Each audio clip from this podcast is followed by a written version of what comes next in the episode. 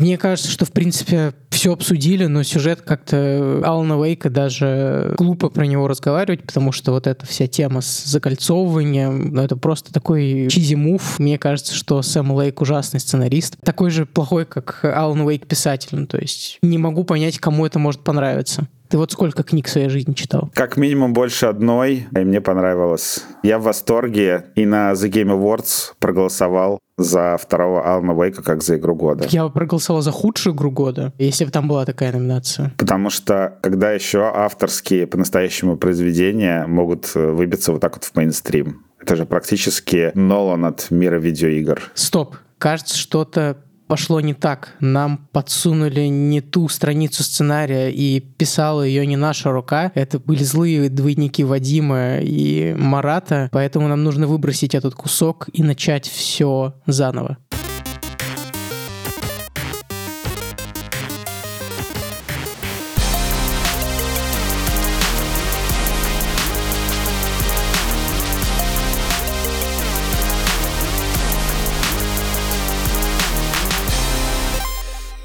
Всем привет! Это подкаст Кинопоиска плюс-минус игры. Меня зовут Марат Шабаев, я кинокритик и куратор направления игры в Кинопоиске. А я Вадим Елистратов, шеф-редактор технокоммуникаций Яндекса и заодно ведущий «Горящего бензовоза». В этом подкасте мы с Маратом спорим о главных вопросах в игровой индустрии. И этот выпуск будет посвящен игре Alan Wake 2, из-за которой, мне кажется, в последние недели пересралась половина интернета. Но Игра получила кучу номинаций, целых 8 номинаций наравне с Baldur's Gate 3 в э, категории «Игра года», в том числе на премии The Game Awards, поэтому кажется, что у нее вроде бы все хорошо, и Remedy даже объявили, что их устроили первые продажи. Мне кажется, что фанаты вроде бы победили, потому что у игры и стикеры замечательные в Телеграме появились, мои любимые теперь. Мне кажется, это лучшая часть игры. Марат, наверное, со мной вот здесь вот согласится стикеры топ, постоянно их использую. Благодаря игре мы получили лучшие стикеры просто в истории Телеграма. И в этом выпуске, получается, я опять буду выступать со слабой позиции.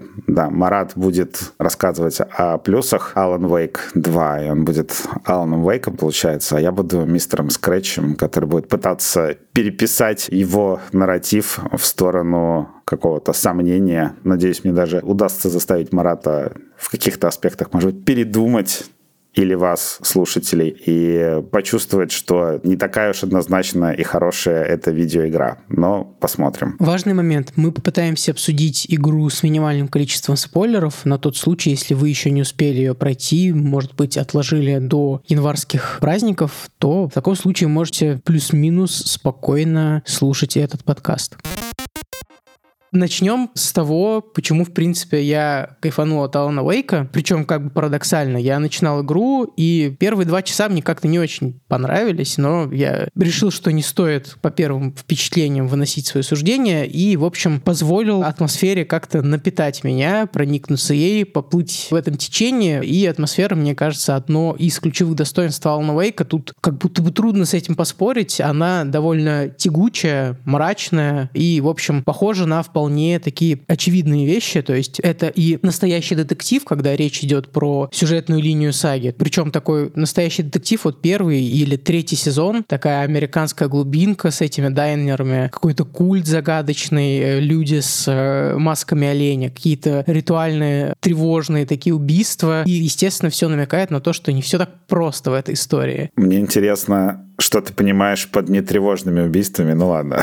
Нетревожный — это огнестрел. А когда человека там расчехляют, полностью. Я тебя на секунду прерву с вопросом. Я так понимаю, что вы стримили первые часы игры, и ты расстроился, потому что там толком ничего не произошло. Вы просто бродили по лесу, раскладывали карточки в пассиансе саги, и, в принципе, особо как бы игр-то не увидели толком. Про пассианс попозже давай. Нет, я про то, что это вот на самом деле тоже такой момент, что в современном мире, да, очень быстро все движется вперед, у тебя мало времени, нужно много всего попробовать, и меня, конечно, каждый раз раз удивляет, когда какая-то игра там, или фильм, или сериал настолько плохо себя презентует в первые часы, потому что у Алана прям с этим существенные проблемы. Я так понимаю, что вот как раз ты сам это заметил, что ты играешь в первые часа два и такой, а что это вообще за игра? А что здесь делать? А как она, в принципе, работает? Потому что действительно это не очень понятно. Начало игры, ладно, меня впечатлило, приятно. То есть, когда ты таким тучным мужиком вдруг появляешься, выбираешься из озера и бежишь куда-то по лесу, и потом там с тобой что-то происходит, это, конечно, очень необычное вступление и классное по-своему. Я тут как раз, в общем-то, добавлю, да, на что она еще похожа, кроме настоящего детектива. Многие постоянно сравнивают Алана Уэйк с Твин Пиксом, и первую часть, хотя первая такая, мне кажется, более Стивен Кинговская, а вот второй Алан Уэйк — это чистый Твин Пикс, причем Твин Пикс третий сезон. Мой любимый, кстати, и, мне кажется, тоже довольно много людей его не смотрели, отвалились, потому что они ждали чего-то более динамичного, чего-то более захватывающего. А третий сезон Твин Пикса раскрывается на седьмой серии, там, через 7 часов, когда ты продрался через какие-то однообразные куски. Но это тоже, в принципе, я не могу записать это ни в минус, ни, в общем-то, на самом деле даже в плюс. Это просто такая характерная особенность произведения, то есть как существует движение, например, медленного кино в э, нулевые, которое как раз-таки пыталось как-то оппонировать быстрому блокбастерному темпу. Здесь, мне кажется, в общем-то, Alan Wake 2 работает тоже немножко в противоречии современной индустрии, как ты сказал. Она не пытается в первые два часа убедить тебя, что ты купил крутой блокбастер. Ты должен прожить в этом мире достаточно, чтобы почувствовать все прелести. Это не принимаю сейчас аргумент про Starfield, что она раскрывается на 180-м прохождении. Здесь ситуация другая. Она раскрывается все-таки посередине где-то. У нас есть на самом деле пример игр Sony. Мне кажется, Sony поняла это золотое правило, да, и начала разработчиков просить что-то с этим делать. Поэтому перезапуск Бога войны начинается с этой эпичной битвы с боссом, которая тебя держит в тонусе очень долго.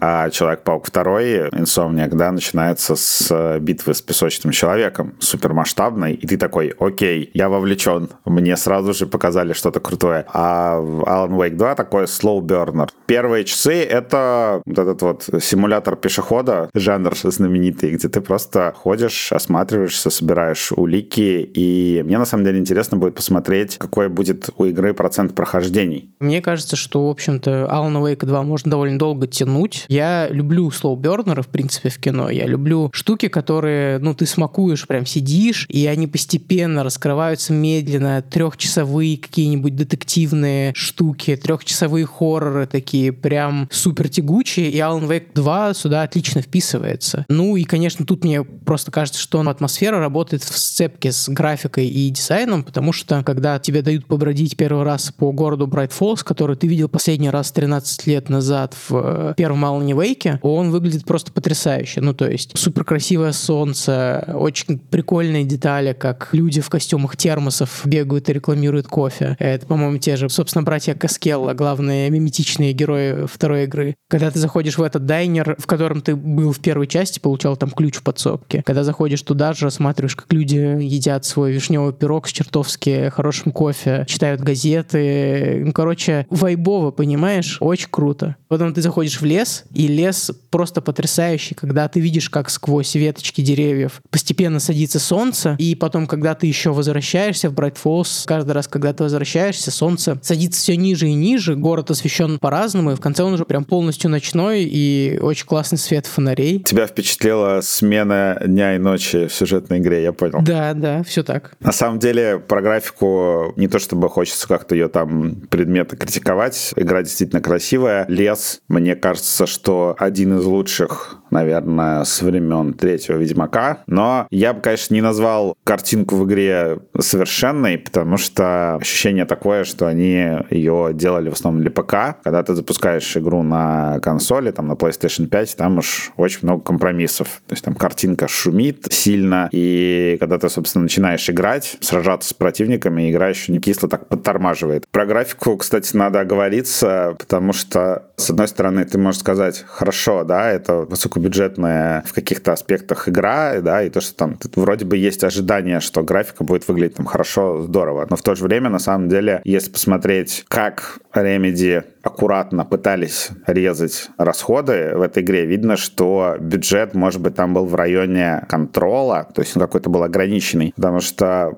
когда я начинаю просто прикидывать по времени, что я делал в видеоигре Alan Wake 2, я понимаю, что, например, очень много истории мне рассказывали через ролики, такие вот, где просто показывают разные ракурсы комнаты, там чучело совы крупным планом, там стена, и Alan Wake зачитывает текст. Я такой, окей, хорошо, здесь визуальный ряд получился дешевый, пытаются голосом тебе рассказать какую-то интересную историю на фоне. Потом думаешь дальше, где они еще резали бюджеты. И вот очень, например, красивые модели персонажей, и есть классная анимация у каких-то второстепенных героев, но большую часть игры ты сидишь и смотришь на статичное лицо Саги, как она думает, то есть это не диалог, не катсцены, ничего. Ну, не большая часть игры, давай Слушай, уж... ну, э, и мне кажется, если вот э, сесть с таймером и померить, э, сколько ты проводишь... Ну, часок из 16, наверное, получится. Я бы не сказал, что часок. Мне кажется, дольше. Вот этот Mind Play саги, ты в нем приличное время. Ну, я бы сказал, часа два или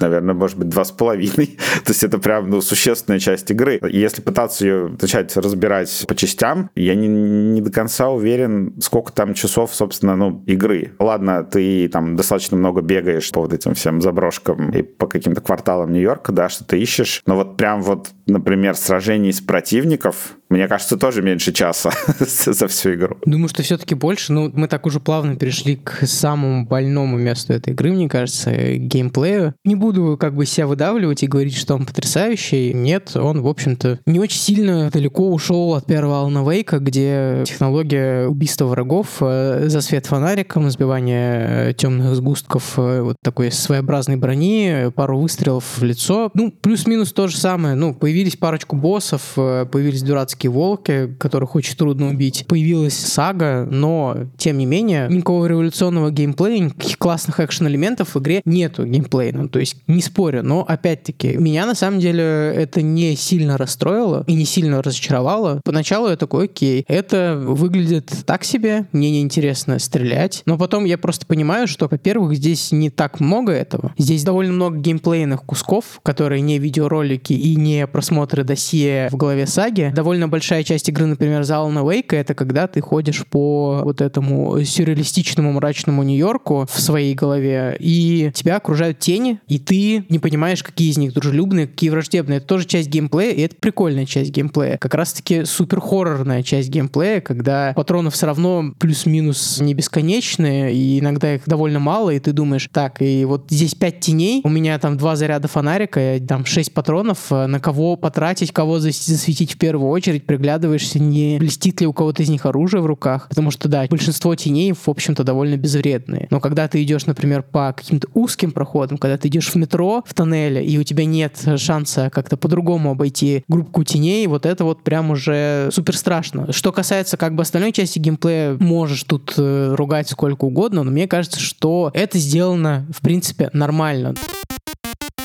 Давай провокационный вопрос. Если бы Alan Wake 2 был сериалом, что бы мы потеряли? Во-первых, такой сериал уже есть, называется Bright Falls, который выходил сопровождением к первой части Алана Лейка. Мне кажется просто, что у Сэма Лейка какое-то острое желание залезть именно в кино и сериалы он все время пытается при помощи каких-то других медиумов усилить игры, которые Remedy делает, да, то, что Макс Пейн, там, повествование через комикс, в Alan Wake 2 он вообще превращается в какую-то театральную постановку. Я бы не назвал это даже фильмом, в том числе, потому что вот эти ролики, которые ты в игре смотришь, включая эпичный 20-минутный короткометражный фильм, который можно посмотреть в игре в кинотеатре, это все снято в такой театральной манере и больше похоже именно на съемку театрального выступления, а не на фильм полноценный. Вот, у меня все время ощущение, что, может быть, Сэму Лейку действительно стоит попробовать ну,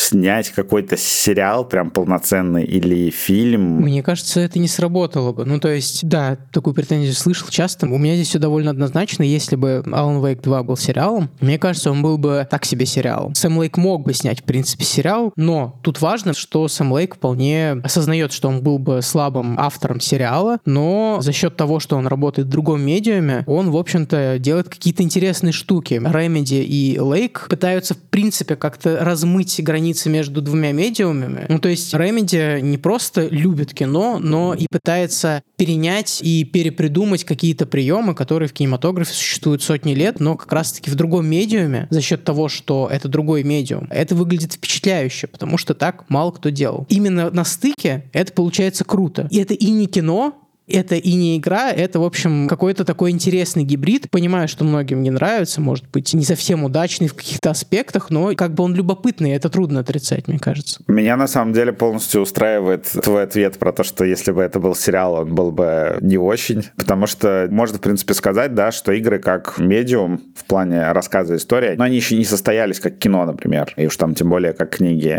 То есть там идет этот процесс становления, и пока что вот такие истории, да, если ты делаешь играешь в такой достаточно высокобюджетной игре, люди такие, вау, именно в играх такого еще никто не делал. И получается, что можно за вот этой вот новизной для конкретного медиума спрятать какие-то недостатки под ковер. Потому что глобально вот если вот вытащить историю, ты такой, ну, наверное, получился бы не очень хороший сериал. Если посмотреть эти ролики отдельно, которые сняли для игры, ну, наверное, ты бы, конечно, там какие-то юмористические из них э, части, да, включая мюзикл, наверное, посмотрел бы, может быть, отдельно и улыбнулся улыбнулся, но тоже как бы не то, чтобы это что-то такое само по себе. Потом ты начинаешь читать страницы, которые написал Алан Уэйк, и такой, да, Алан Уэйк же просто очень пошлый э, в своих приемах писатель. Все так, ужасный писатель. Я бы не читал его книги. Да, у Сэма Лейка на самом деле потрясающая в этом плане линия защиты, то, что любую критику Alan Wake 2 как литературного произведения можно списать на то, что Alan Wake плохой писатель, и мы намеренно пишем плохо. То есть мы берем самые вообще толстые штампы, мы просто делаем Стивена Кинга помноженного, там, не знаю, на 10, и получается так, что ты вот реально, если хочешь докопаться именно до текстов в игре, у тебя все время аргумент, но это специально сделано. А на самом деле Alan Wake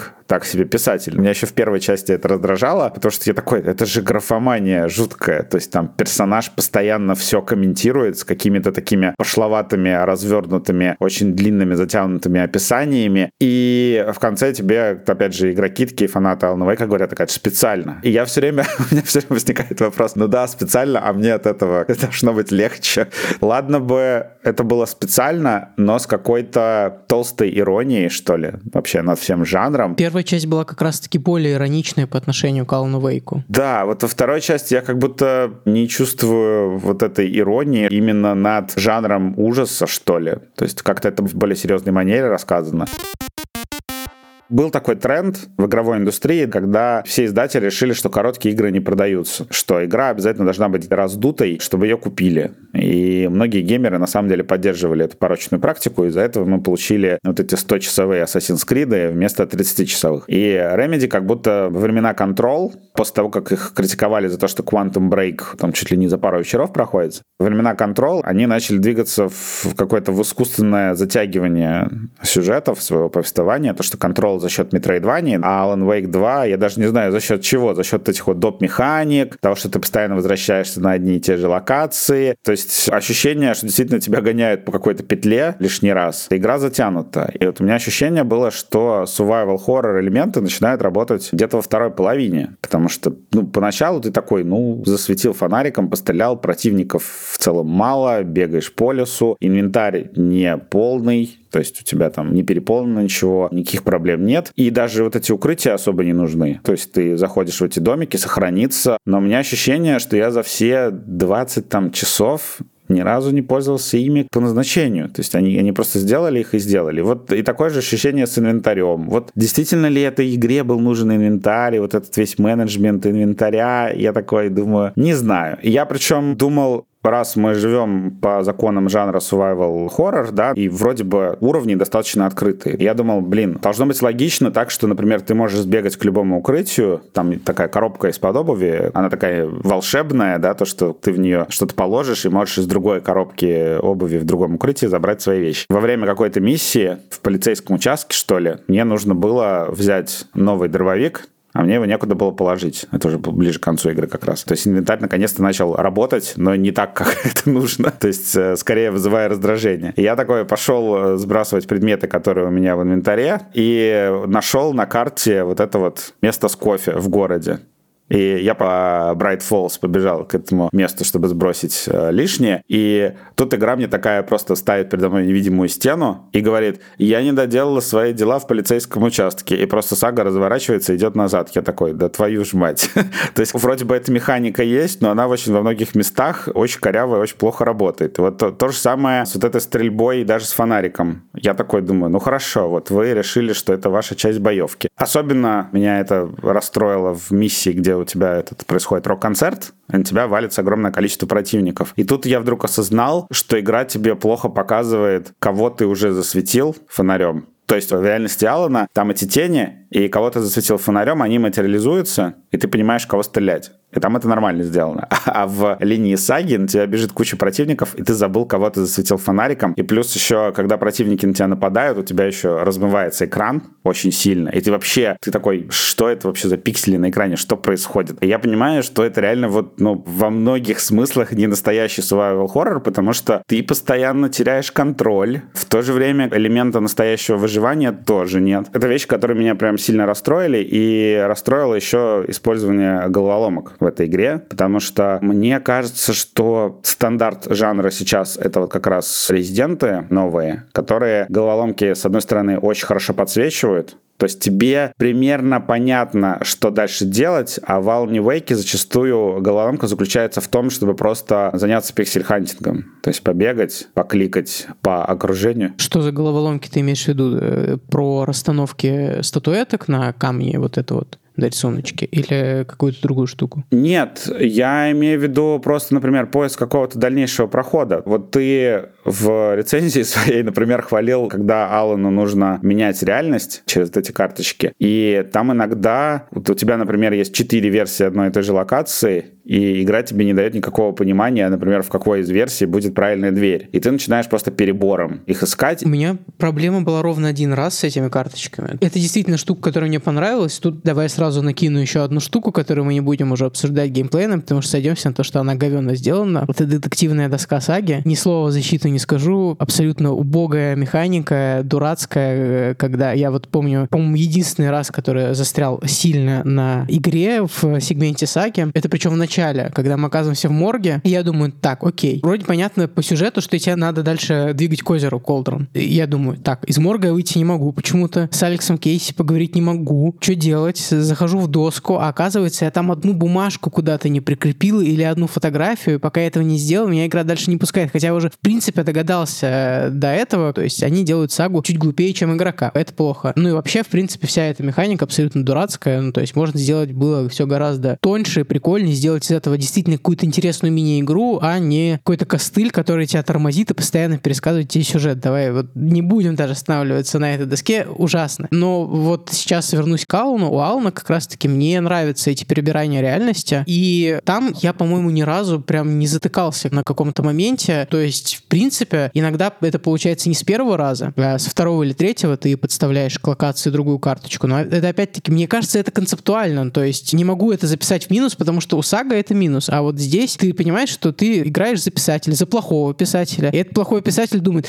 так, а что произошло в этом месте? Сходка культистов пробует такой, нет, что-то херня какая-то, перепишу. А он же постоянно переписывает все, все перечеркнуто у него. Он такой, так, окей, может быть, здесь была премьера фильма? И такой, о, отлично, подходит. Ну, то есть, это человек, который работает на херовой интуиции, и ты, в общем-то, как игрок с ним немножко солидаризируешься. Ну и плюс, опять-таки, мне понравилась эта механика смены локации, потому что это происходит без каких-то дозагрузок. То есть, здесь, опять-таки, вступает в ход двойная экспозиция. Мы видим актера, который играет Алана, и он стучит по печатной машинке, и, в общем, практически по щелчку через 2-3 секунды все вокруг меняется. Плюс разнообразие с тем, что у тебя не просто 4 карточки к каждому поинту э, на карте, но еще и свет ты переключаешь. Ну вот, кстати, хотел сказать, что они иногда похожи. Они иногда похожи, но там они отличаются в деталях. Я на самом деле один раз долго думал, какую карточку поставить. Ну, этот был затык на 3 минуты. То есть меня то, что я 3 минуты протупил в игре, не сильно расстраивает. Бывало и подольше, знаешь, в некоторых играх, поэтому... Это, кстати, искусство разработчиков, в том числе, чтобы, с одной стороны, у тебя не был какой-то легкий прямой путь к финалу, а с другой стороны, чтобы ты не тупил слишком долго, чтобы как-то ты все-таки по контексту тексту догадывался, что делать дальше, и чувствовал себя очень умным. Вот этого Валани мне скорее не хватало, потому что там бывали такие моменты, когда ты просто начинаешь уже перебирать варианты, а перебор, мне кажется, это всегда плохой геймплей.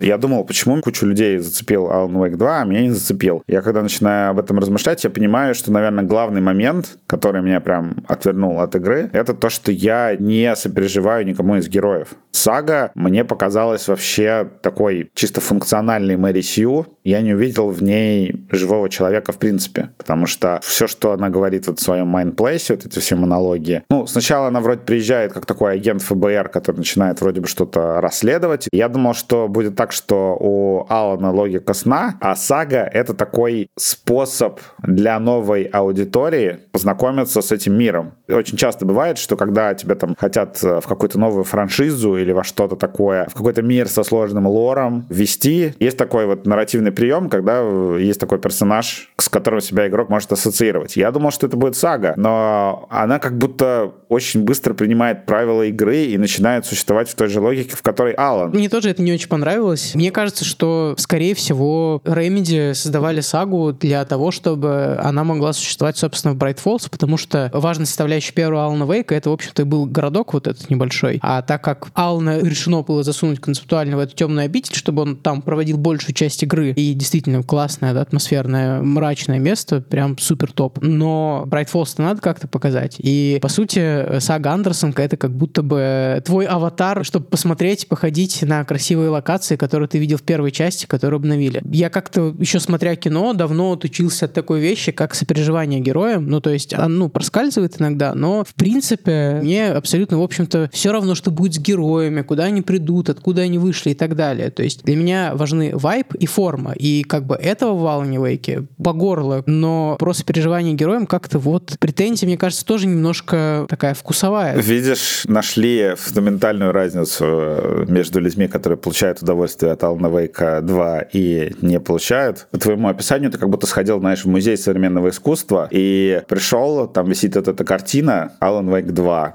и там много каких-то черных каракуль, какой-то сложный рисунок, и он у тебя вызывает, не знаю, восхищение своей какой-то там сложностью, как искусство, но в то же время ты не чувствуешь, например, какой-то ярко выраженной да, истории, каких-то четких персонажей, которым можно сопереживать. В то же время, там, не знаю, я прихожу в соседний зал музея, и там какое-нибудь, знаешь, историческое полотно, какая-нибудь картина, да, которая там вызывает эмоции. Можно любую брать картину, включая там опять двойка.